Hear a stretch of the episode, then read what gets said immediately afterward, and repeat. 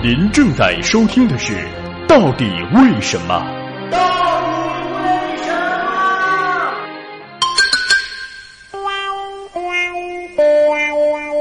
为什么地球上没能进化出喷火的生物呢？说起喷火的生物，第一联想到的就是龙。看过西方影视剧的朋友都会知道，西方的龙和东方的龙是有所差别的。且不论外形，就以技能来说，东方大部分龙是喷水的，而西方大多是喷火的。不过，不管是东方龙还是西方龙，在现实生活当中都不存在。那么，在地球上有存在能够喷火的生物吗？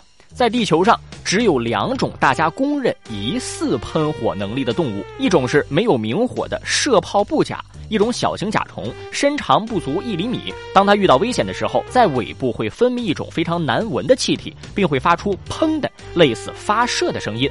分泌的液体具有腐蚀性，温度极高，高达一百摄氏度，遇到空气就会气化，因此也有了“放屁甲虫”的戏称。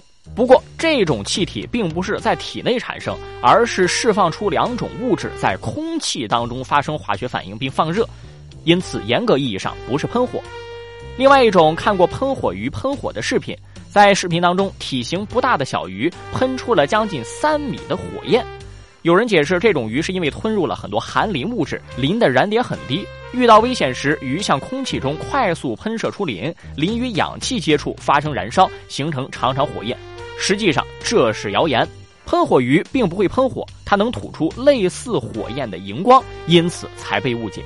由此可见，喷火并不是简单的技能，在地球上也并没有能够像龙那样喷火的生物。理论上来讲，需要达到喷火的状态，必须要有三个因素：可燃烧的物质、点火和氧气。空气当中含有大量氧气，因此最重要的还是可燃物质和点火。首先就需要燃料。在自然界，燃料并非难事。甲烷就是一种高度易燃的气体，由肠道中的细菌自然产生。当微生物在消化你的食物时，就会在胃里不断冒出来。只是人类的甲烷产量远远不及牛，可以说牛是全世界甲烷最大的生产者。其次是点火功能，有了易燃物质，点火就简单了。自然界当中从不乏生物放电的生物，一点火花即可点燃。理论上来讲，这两种技能普遍存在，因此喷火生物是有可能的。但为什么我们没有看到这样的生物出现呢？理由也很简单。